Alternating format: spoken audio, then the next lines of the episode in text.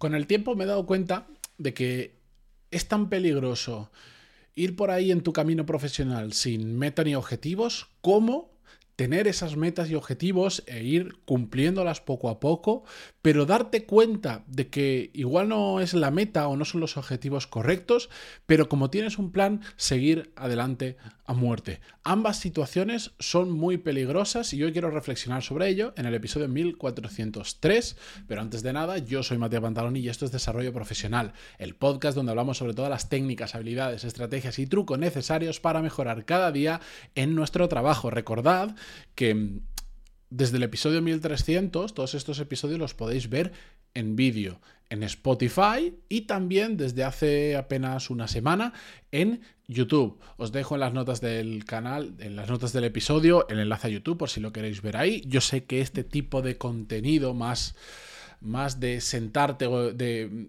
de ponértelo de fondo mientras estás yendo al trabajo, cocinando, paseando, haciendo ejercicio o algo así en YouTube, pues no es la plataforma adecuada para ello, pero como sé que hay mucha gente que lo quiere ver en vídeo y ya que lo estoy grabando, lo he subido ahí, ¿vale? Bien, vamos con el episodio de hoy, ¿vale? Eh, el otro día escuché una canción que decía una frase que no solo me gustó, sino con la que me sentí muy identificada, con la que pude empatizar mucho porque yo he vivido esa situación y al final es lo que quería compartir hoy con vosotros. La frase decía, la voy a leer para no equivocarme en ninguna palabra, estoy donde quería estar y no donde quiero estar. ¿Por qué me sentí yo muy reflejado con esto? Porque yo, cuando allá en 2016 empecé con el podcast, en agosto, ya empecé el podcast un poco como hobby para ver dónde me llevaba, por aprender, por hacer, por, por, por hacer algo más allá de mi trabajo. Y cuando, cuando ya vi que en, el trabajo en el que yo estaba haciendo en ese momento ya, ya no era mi momento, ya había, como decía en el último vídeo que subí en YouTube, ya habían algunas señales que me estaban indicando de que lo tenía que dejar, de que tenía que salir de esa empresa y eso que estaba muy a gusto trabajando con mis compañeros, con mi jefe, con el proyecto y tal. Cuando llegó ese momento, yo empecé a obsesionarme con tengo que montar algo por mi cuenta. Yo no quiero trabajar más para nadie, yo quiero ser mi propio jefe, ¿sabéis? Ese discurso que ya conocemos todos y que, y que es totalmente válido en muchas ocasiones. Y me obsesioné con eso. Y bueno, pues terminé de trabajar en esa empresa, ya había creado determinada audiencia en el podcast y dije, pues voy a intentar vivir de esta audiencia que he creado. ¿Cómo? Pues voy a lanzar, lancé en ese momento, era como...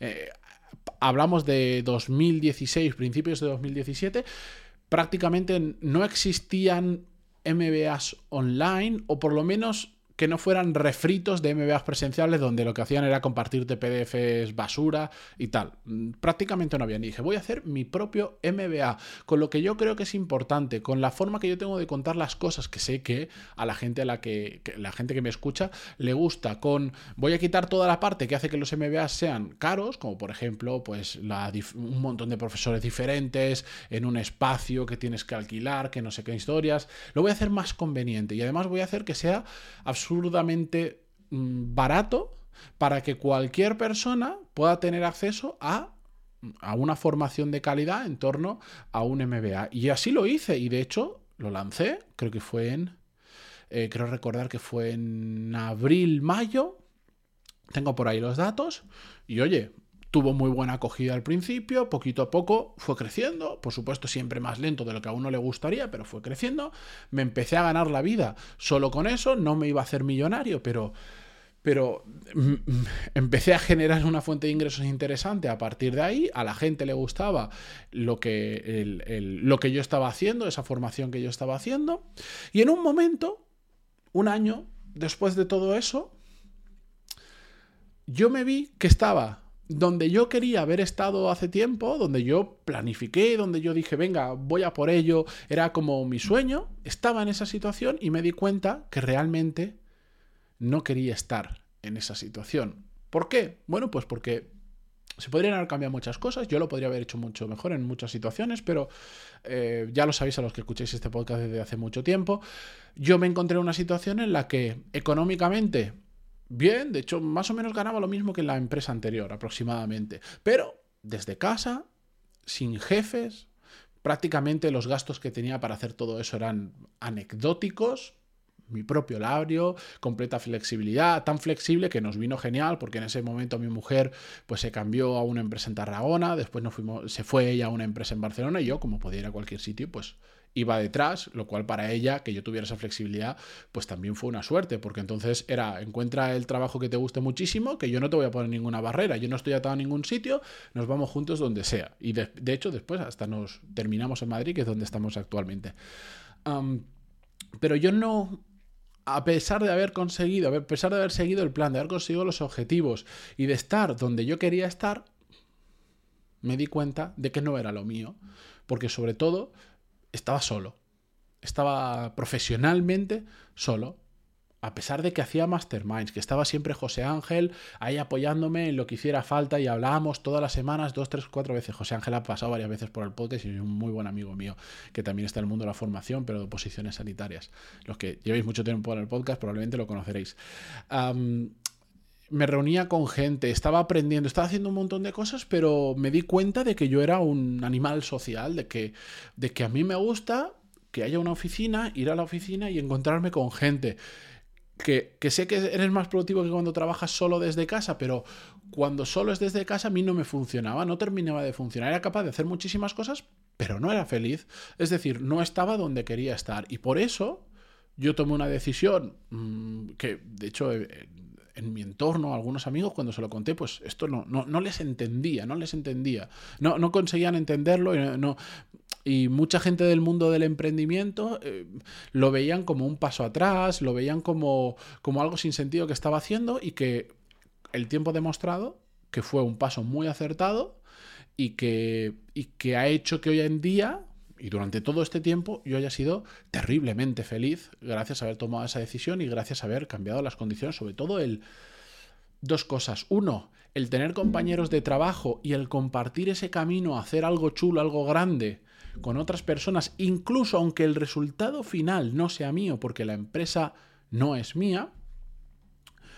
Y eh, dos, porque el hecho de juntarme con un grupo de personas en el trabajo muy buenas, también yo considero que ha hecho que a nivel de conocimiento, de capacidad, de habilidades, esté en un punto muy por encima de lo que habría conseguido si hubiera simplemente seguido por mi cuenta o por lo menos en la situación en la que yo estaba anteriormente, en la cuando trabajaba solo.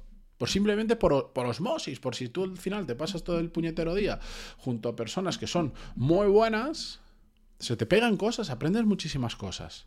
Y eso yo lo valoro muchísimo. Y por eso, a pesar de que yo hoy en día podría vivir solo de los ingresos que yo genero por mi cuenta, a pesar de eso, hago el, sacrificio, entre comillas, de tener también un trabajo normal, donde por suerte también me gano muy bien la vida, pero que, bueno, que también tiene otras restricciones, aunque no tenga horario, aunque sea súper flexible, al final es un montón de horas que le tengo que dedicar.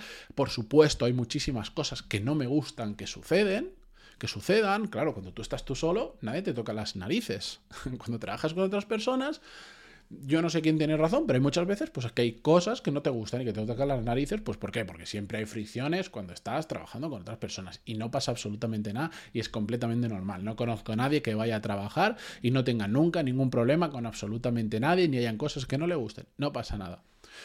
Pero toda esta, toda esta perspectiva de, de darme cuenta de por qué a veces no es bueno ceñirte a tu plan cuando te das cuenta de que aunque lo estés cumpliendo no es lo tuyo, me la ha dado el tiempo y la perspectiva y por supuesto muchas de estas cosas no las veía cuando estaba en el momento, cuando yo estaba luchando por conseguir eso que me había planteado, de vivir de mi propia empresa, en ese momento yo era feliz y en ese momento disfruté del camino, pero cuando llegué Dije, esto es como si te dicen, sube toda esa montaña que vas a llegar a un mirador espectacular, unas vistas de ensueño, no sé cuánto, y, y, joder, tú vas por el camino y vas ya viendo cosas que dices, ostras, pues este paisaje es espectacular, esta vegetación, este no sé qué, estas escaleras, la construcción, bla, bla, bla, bla.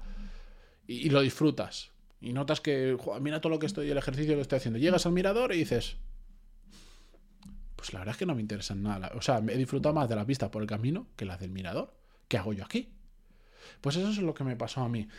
Y por eso yo creo profundamente en que tenemos que tenemos que realmente ser muy conscientes de que y, asumir de que a veces simplemente nos equivocamos tomando determinadas decisiones, marcándonos objetivos, marcándonos metas, y no pasa nada. De hecho, lo inteligente es, eh, si te equivocas, si te das cuenta, reconocerlo y cambiar, y no simplemente por tener la cabeza cuadriculada y decir es que este era mi plan, es que este era mi objetivo, es que lo estoy cumpliendo, tengo que seguir. Si no eres feliz con ese camino profesional que estás tomando, con lo que estás consiguiendo, no tiene absolutamente ningún sentido, ningún sentido seguir con ello. Porque al final lo que tenemos que tratar con todo lo que hacemos en el día a día para mejorar como profesionales es, por supuesto, intentar ganarnos la vida lo mejor posible, no nos engañemos, que yo sé que hay un estigma con todo esto,